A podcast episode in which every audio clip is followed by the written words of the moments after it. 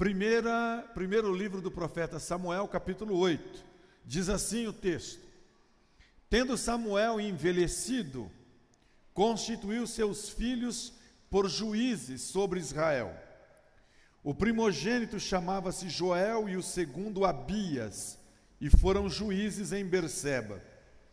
Porém, seus filhos não andaram pelo caminho dele, antes se inclinaram à avareza, aceitaram subornos e perverteram o direito. Então, os anciãos todos de Israel se congregaram e vieram a Samuel a Ramá e lhe disseram: Vê, já estás velho e teus filhos não andam pelos teus caminhos. Constitui-nos, pois, agora um rei sobre nós, para que nos governe, como o tem todas as nações. Porém, esta palavra não agradou a Samuel, quando disseram: Dá-nos um rei para que nos governe. Então Samuel orou ao Senhor. Disse o Senhor a Samuel: Atende a voz do povo em tudo quanto te diz, pois não te rejeitou a ti, mas a mim, para eu não reinar sobre ele. Segundo todas as obras que fez, desde o dia em que os tirei do Egito até hoje, pois a mim me deixou e a outros deuses serviu, assim também o faz a ti. Agora, pois, atende a sua voz, porém adverte-o solenemente e explica-lhe qual será o direito do rei que houver de reinar sobre ele.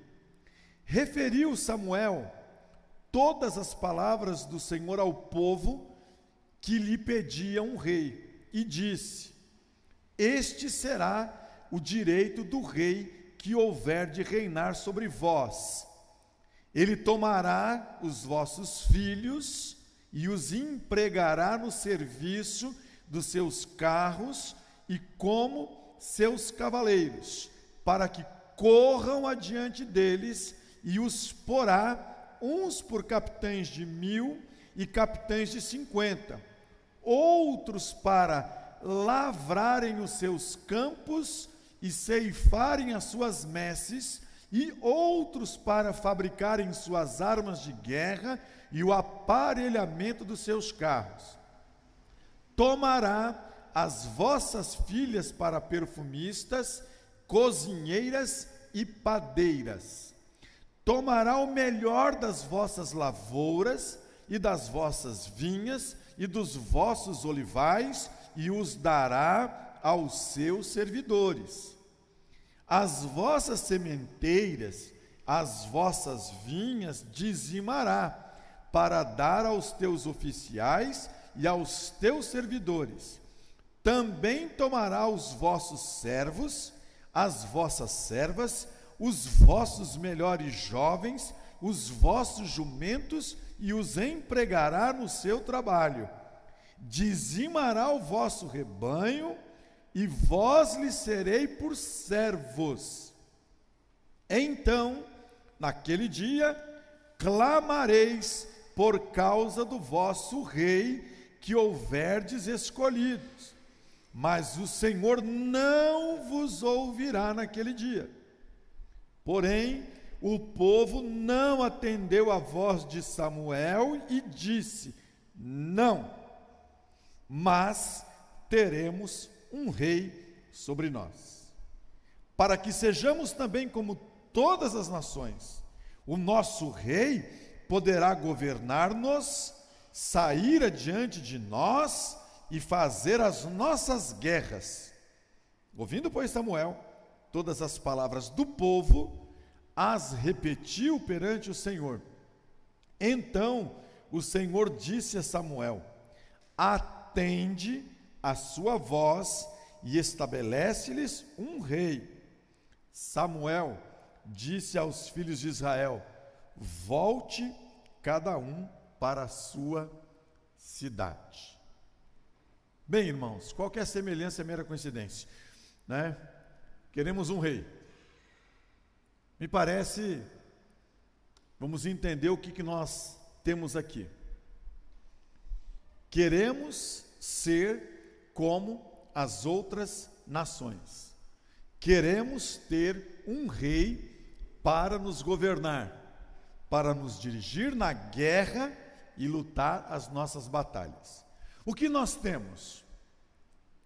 Nós temos aqui para trás um povo oprimido no Egito, um povo escravizado no Egito. Deus levanta um líder, Moisés. Esse líder, sobre a direção de Deus, liberta o povo do Egito, atravessa o Mar Vermelho, entra no deserto, é acompanhado pela presença de Deus até que Moisés morre. Moisés morrendo, assume Josué, pega-se uma nova geração, atravessa o Jordão, entra na terra de Canaã, se apodera das posses ali, tudo sob a direção de Deus na condução de Moisés e de Josué. Josué vai morrer, vai ser estabelecido o sacerdócio de Eli. Eli vai ser homem de Deus para dirigir, ser boca de Deus, ação de Deus e fala de Deus para governar o povo de Deus. O povo de Deus então vai ter em Samuel, o ministério agora, finalizando o ministério sacerdotal e de juízes, e entra um, um, ministério agora de um profeta chamado Samuel. E Samuel agora é voz de Deus, Samuel agora é boca de Deus, Samuel agora continua mantendo o controle sob a direção de Deus. Até aqui nós temos uma direção de Deus que chamamos de teocracia. Nós não temos uma anarquia, porque lá em Moisés nós já temos um contexto de leis. A lei, a legislação, ela é estabelecida em Moisés, então não é uma anarquia, não é um povo sem lei. Mas nós temos uma teocracia, um governo de Deus.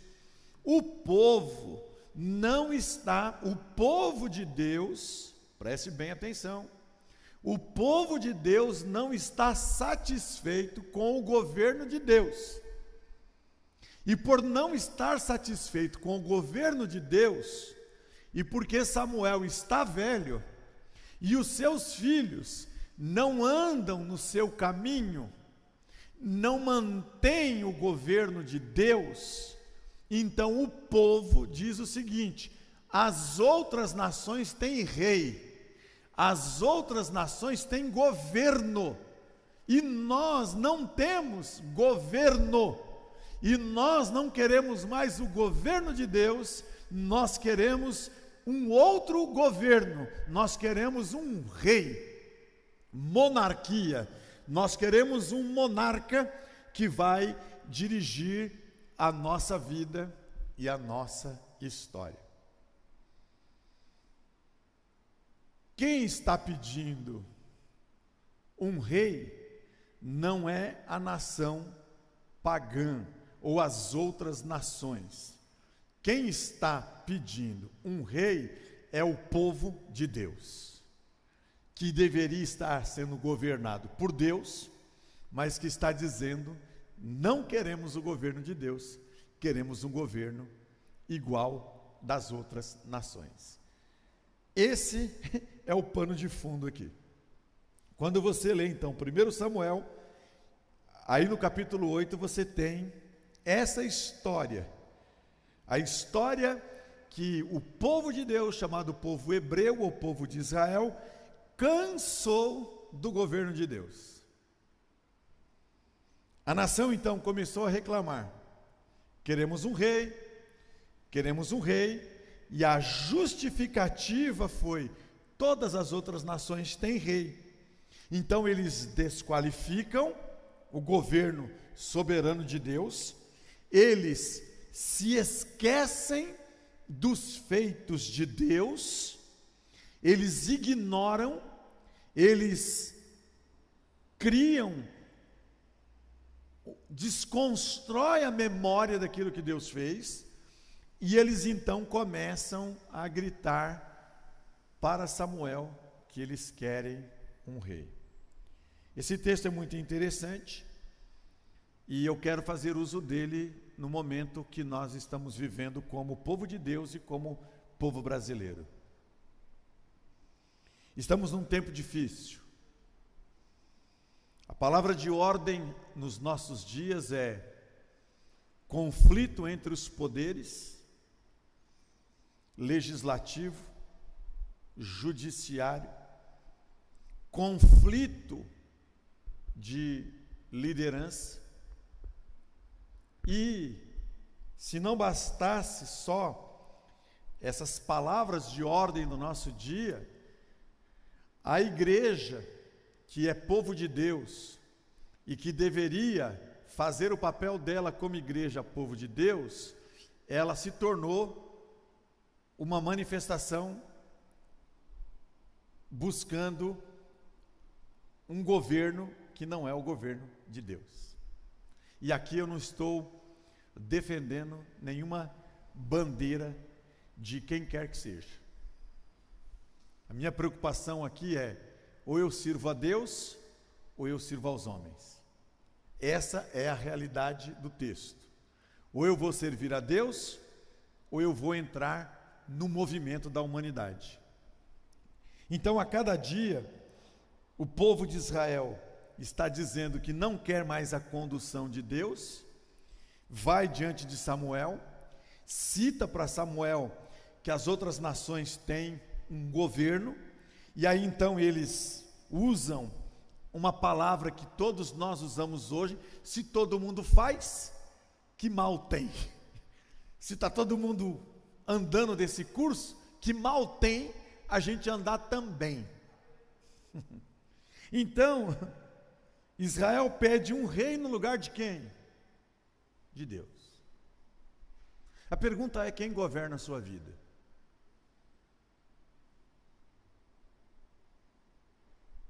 Essa é a primeira pergunta. Quem governa a sua vida? Eles abrem mão da teocracia, eles abrem mão do governo de Deus, e aí então eles tomam a decisão de estabelecer uma monarquia para a sua vida. E aí então, quando a gente lê a Bíblia, dá início à história dos reis. Reis de Israel. Deus fala para Samuel que Samuel ficou muito chateado com essa decisão do povo. Samuel vai orar, Samuel vai conversar com Deus e Deus diz para Samuel: Samuel, esse meu povo não está rejeitando você. Esse meu povo está rejeitando o meu governo, é a mim que eles estão rejeitando. Assim como já fizeram no passado, quando se curvaram diante de um bezerro, porque Moisés estava ausente, se curvaram diante de um, de um bezerro e optaram para servir e adorar um bezerro. E esqueceram que foi eu, Deus Todo-Poderoso, que libertei eles das mãos do Faraó. Então, eles estão fazendo novamente pouco caso do meu governo. Eles estão rejeitando eu, Samuel, e não vocês. E os israelitas então vão ter o rei. Aí vem o bonitão, alto, belo, lindo e maravilhoso, chamado Saul, que vai governar. Um rei que aparentemente é lindo e maravilhoso aos olhos do povo, que é o mais belo entre mais de 600 mil. É assim que é visto Saul belo, alto, bonito, humano. Só que esse rei não vai ser motivo de orgulho para o povo de Deus, porque escolha errada, consequência desastrosa. Escolha errada, consequência desastrosa.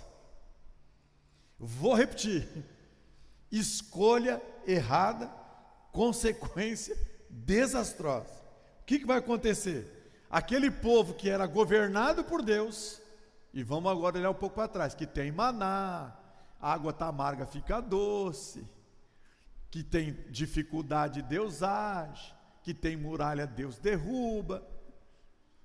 É Deus que está no controle de tudo. Agora não, agora estão dizendo, ó, que é rei.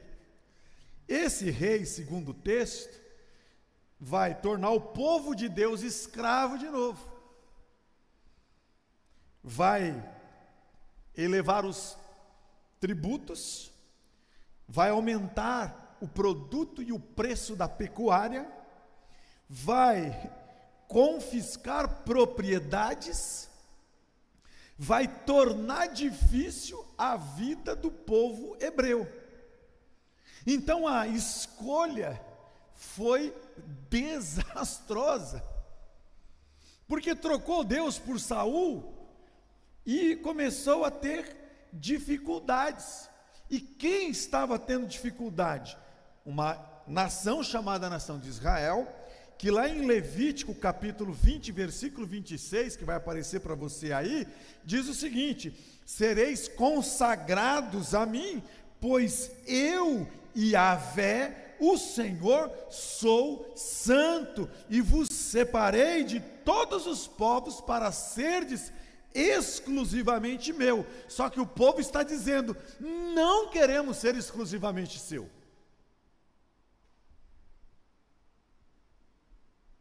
Nós queremos ser igual às outras nações. Nós não queremos santidade. Nós queremos igualdade, mesmo que seja na profanidade. Mesmo que nós nos tornemos escravos, mesmo que venha sobre a nossa vida a consequência, mas nós queremos que pelo menos nós vamos dizer que tem um rei que vai na frente com a gente, que sobe no carro, e que o que ele fala, a gente faz. Quando eu olho para essa situação, eu vejo que eu vejo a igreja veja, a igreja colocando um rei no lugar de Deus na vida. E como, quando nós colocamos um rei no lugar de Deus na nossa vida, a gente vai ter consequências catastróficas. Bom, o nosso país é um país idólatra, o nosso país é um país corrupto, o nosso país é um país de sincretismo religioso, o nosso país é o país de todos os santos.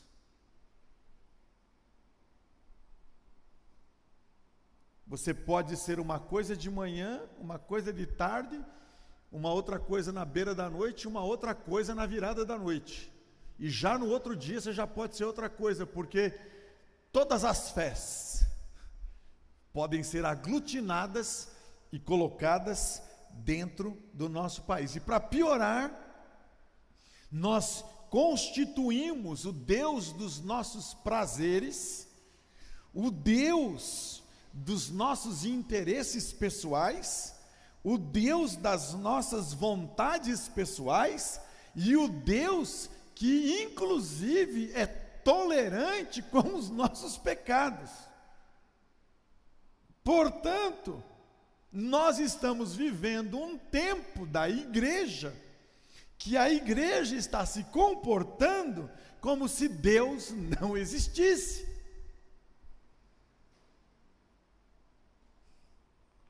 Então eu posso afirmar que a igreja brasileira pediu um Deus que não é o Deus da Escritura. Os cultos se tornaram cultos triunfalistas, não se fala de pecado, mas se fala da casa própria. Não se fala de imoralidade, mas se fala do carro do ano. Não se fala de uma vida consagrada para se falar de outras coisas. Então, há um descaso, há uma ganância, porque todo mundo agora se tornou líder religioso e abrir igreja, e se ter igreja, e se manipular as pessoas, e fazer com que as pessoas façam as coisas que o líder quer, se torna uma ganância, um ato de corrupção dentro da igreja. E a igreja agora não quer mais um culto, um culto cristocêntrico, mas a igreja quer um culto antropocêntrico, não quer um culto onde Cristo é o centro, a igreja quer um culto onde o homem é o centro. Logo, a igreja quer um show, um entretenimento. Logo, a igreja também se influencia pelos movimentos políticos e introduz as ferramentas políticas dentro da igreja, se torna um local de futilidades, propenso a ensinos falsificados, onde os crentes se tornam rebeldes, desobedientes, abandonam o culto abandonam o serviço, abandonam a vida consagrada, abandonam as contribuições, abandonam a vida em Cristo Jesus. A palavra perde o espaço e Jesus então agora não é mais crido, vivenciado, professado, adorado conforme a palavra, mas de acordo com os interesses. Haja vista que às vezes no nosso próprio meio as pessoas dizem assim, algumas pessoas dizem, o culto não é interessante, a mensagem demora muito, se tornam cerimônias ou cerimoniais, outros que não celebram Cristo, mas se transvestem de figuras e imagens que não representam a autenticidade da palavra de Deus. Quando estamos fazendo isso, estamos desprezando o Senhor. Não queremos mais Deus guiando a nossa vida, conduzindo a nossa vida. Nós queremos um Deus que faça a nossa vontade e que realize os nossos planos e os nossos projetos. Por quê? Porque nós não sabemos ouvir não e muito menos esperar os planos e os propósitos de Deus para a nossa vida no governo e na direção de Deus. Nós não queremos isso. Bom, colocamos as nossas vontades carnais acima do que é espiritual. Colocamos os nossos interesses acima da vontade de Deus pedimos um outro rei no lugar de Deus em muitas áreas das nossas vidas. Escolhemos fazer a nossa vontade. Não queremos atuar mais segundo a direção de Deus, segundo a orientação da palavra de Deus e fazer as coisas em conformidade com a palavra de Deus. Então, de novo, nós vamos nos esquecer do, daquilo que Pedro disse para nós.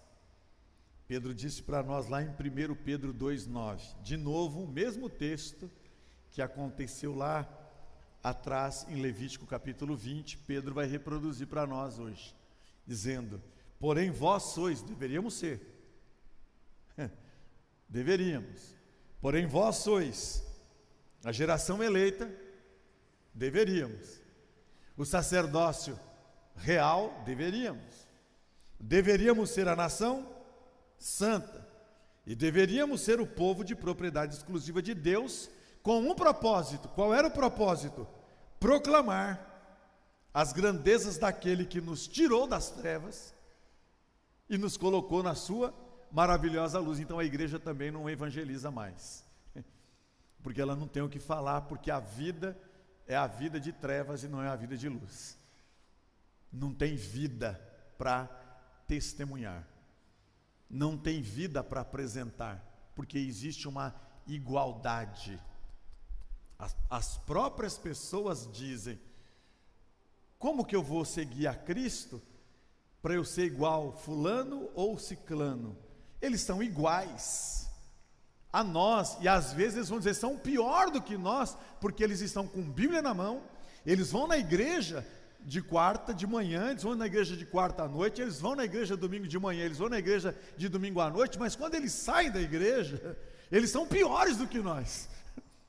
As próprias pessoas dizem isso, porque elas entendiam que não era para ser dessa maneira, mas nós estamos achando que ser santo, ser consagrado e ter Cristo no controle da nossa vida não é boa coisa. Boa coisa é ser igual às pessoas que não têm Cristo na vida. Olha que loucura que nós estamos vivendo.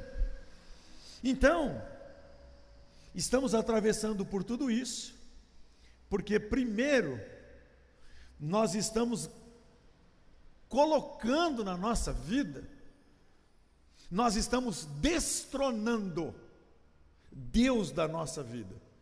Nós estamos tirando Deus da nossa vida, estamos entronizando na nossa vida outros deuses, outros governos sobre a nossa vida, outro governo sobre a nossa mente, outro governo sobre o nosso procedimento, outro governo sobre a nossa ação, outro governo para conduzir a nossa vida.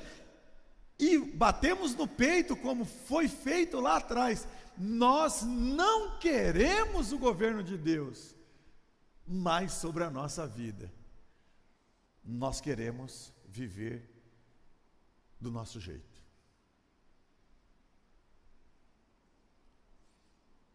Bom, se eu parasse aqui, você que está me ouvindo e vendo, o pastor está bravo, não estou bravo não. Eu estou preocupado. E não estou preocupado com o sistema governamental, não. Eu estou preocupado é com o sistema governamental espiritual da minha e da sua vida. É isso que está me preocupando.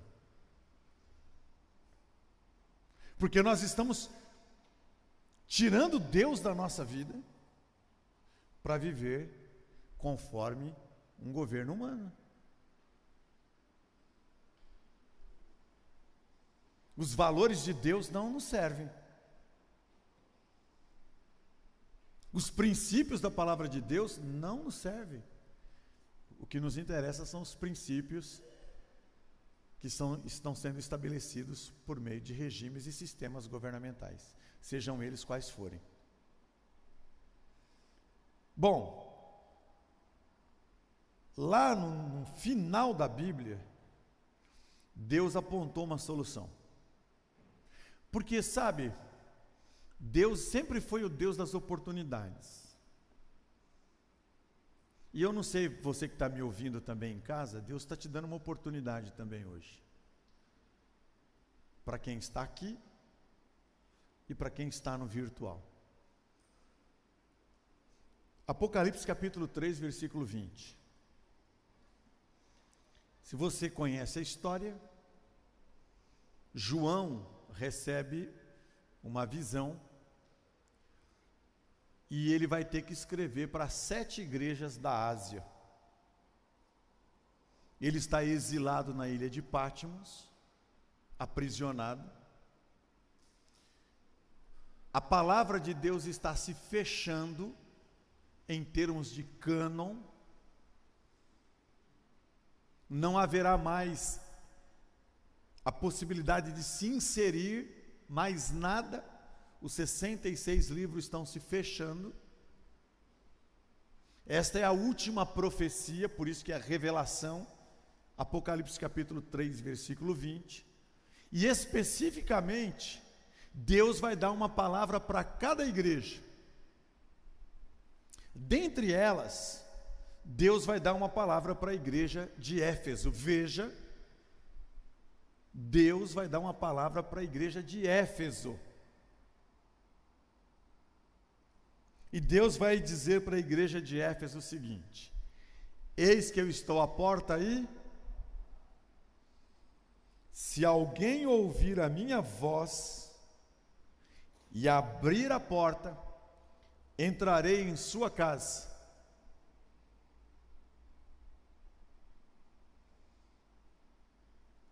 Aquele povo esqueceu o primeiro amor. Aquele povo esqueceu das coisas de Deus para viver também conforme a sua própria vida. E Deus está dizendo para a igreja de Éfeso que ele está do lado de fora. E que ele quer entrar. Às vezes nós usamos esse texto como um texto evangelístico, mas ele não é evangelístico, ele é para crente. Quem está desconvertido aqui, se é que eu posso usar essa palavra, é o crente. Quem está vivendo na esbórnia é o crente. Quem está vivendo na carnalidade é o crente. Quem tirou Deus da vida foi o crente. Quem tirou Jesus do trono foi o crente. Então Jesus está lá dizendo: Estou batendo na porta do seu coração. E se você quiser ler comigo, vamos ler lá. Abre aí. Vamos ler as recomendações para essa igreja. Capítulo 3 do livro do Apocalipse.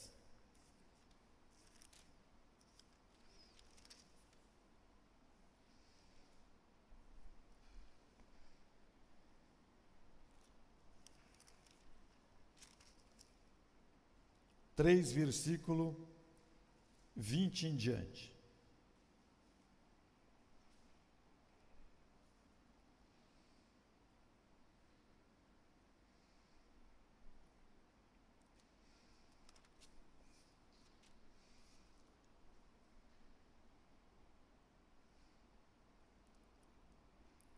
Ao anjo da igreja em Laodiceia, escreve, verso 14: estas coisas diz o Amém, a testemunha fiel e verdadeira, o princípio da criação de Deus. Conheço as tuas obras, que nem és frio e nem quente. Quem deras fosse frio ou quente. Assim, porque és morno e nem és quente nem frio, estou a ponto de vomitar-te da minha boca, pois dizes: Estou rico e abastado e não preciso de coisa alguma. E não sabes que és infeliz, sim, miserável, pobre, cego e nu. Aconselho-te que de mim compres ouro refinado pelo fogo para te enriqueceres, vestiduras brancas para te vestires, a fim de que não seja manifesta a vergonha da tua nudez e colírio para ungires os teus olhos, a fim de que vejas. Eu repreendo e disciplino a quantos amo. Sê, pois, zeloso e arrependa-se. Aí então vem o verso 20. Estou batendo na sua porta. Eu, Jesus, estou batendo na sua porta. Se alguém ouvir a minha voz, e a ovelha ouve a voz do seu pastor, e abre a porta. Ovelha, abre a porta. Entrarei em sua casa, com ele cearei, e ele comigo verso 21.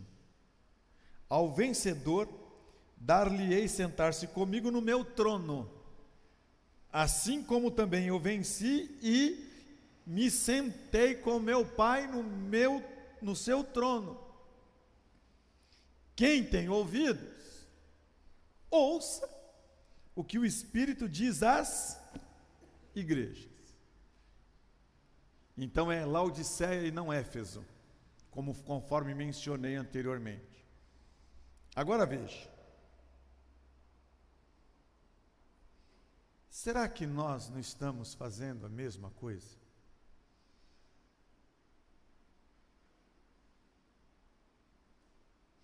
Irmãos, nós estamos confundindo a nossa responsabilidade.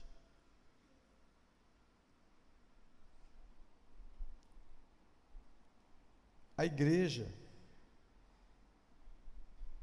a família, eu e você, precisamos ouvir a voz de Deus nos nossos dias. Precisamos abrir a porta para que Deus entre e volte a governar a nossa vida. Porque se nós escolhermos um outro governo na nossa vida, guarda isso que eu estou te dizendo. Jesus vai estar do lado de fora.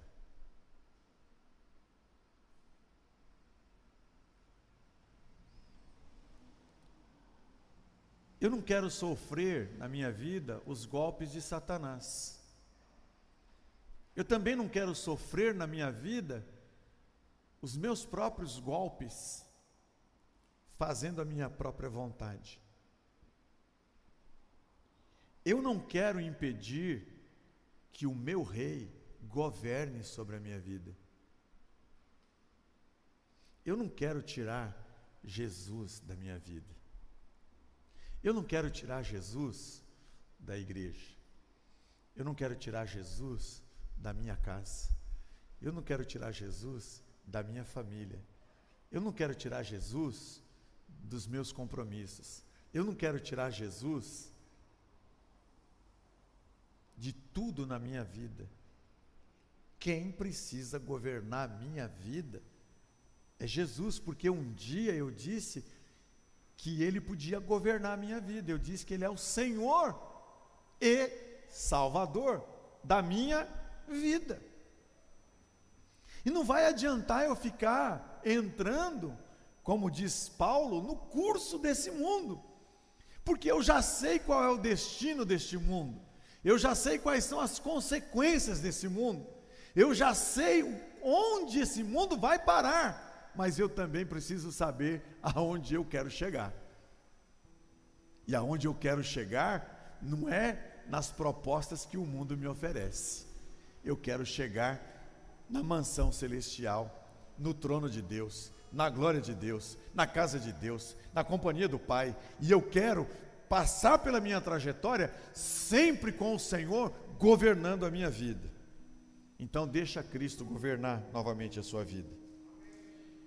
Deixa Ele, que é onisciente, que é poderoso, conduzir a sua história, meu irmão, conduzir a sua vida, conduzir os atos da sua vida, os atos dos seus pensamentos, os atos do seu procedimento, deixa Ele governar, por mais duro que possa ser, Ele é santo. Por mais difícil que você possa estar vivendo e não entendendo muita coisa, mas uma coisa eu sei, Ele quer sempre o melhor para a minha vida. Coloca isso na sua cabeça.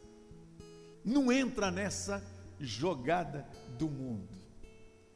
Não se amolde ao mundo. E não tire o Rei Jesus da sua vida.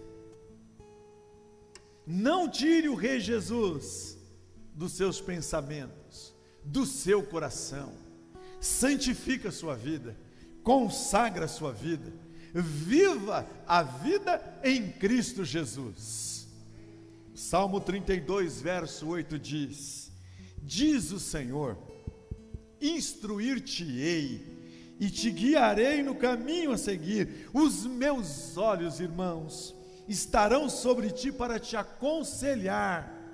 Os meus olhos ouça o conselho do Espírito de Deus, em nome de Jesus. Não tire o governo de Jesus da sua vida. Não des, não destronize, vamos criar um neologismo. Quero dizer, não tire Jesus do trono da sua vida. Porque senão, querido,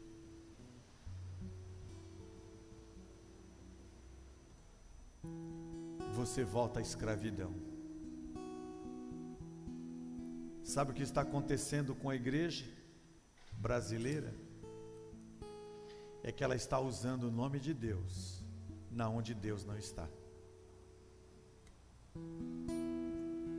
O nosso Deus continua sendo um Deus de amor, um Deus de justiça, um Deus de igualdade, um Deus de perdão, um Deus que ainda continua dizendo para todos: Vinde a mim, todos vocês que estão cansados, oprimidos, sobrecarregados, eu sou o Rei.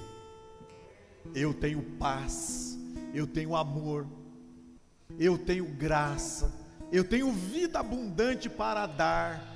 Eu sou o Rei. O que oferecerem para você é falso, é fake. Eu sou o Rei da Glória. Coloca, deixa eu governar a sua vida, deixa eu dirigir a sua vida. Se a nação brasileira, e em especial, queridos, se a igreja brasileira fizer o papel dela pelo Rei da Glória, então nós vamos poder dizer: Feliz é a nação, cujo Deus é o Senhor, o Messias verdadeiro, o Messias real, o Messias que é o dono da nossa vida. O restante, seja quem for, seja quem for, quem for, não é o nosso rei. O nosso rei é o Senhor e Salvador Jesus Cristo. Nele eu posso confiar. Nele, por Ele e para a glória dele, eu vivo. E não há outro que possa ocupar o lugar dele na minha vida e na minha história. Ele está comigo, ele me aconselha, ele me instrui, ele me dirige, ele me guia, é ele que me sustenta, é ele que me guarda, é ele que me protege, é ele que me livra, é ele que está comigo o tempo todo. Então não se iluda. Não se iluda, porque a gente vai viver muito isso daqui para frente. Mas você você tem Deus na sua vida. Tem palavra de Deus na sua vida. É ela. É ela. Está aqui a nossa constituição. É essa aqui, ó. Palavra de Deus. É ela que deve conduzir a nossa vida. Por ela vamos viver. Por elas vamos morrer fisicamente, mas por ela vamos vencer, porque aquele que está em Cristo Jesus é mais do que vencedor em Cristo Jesus.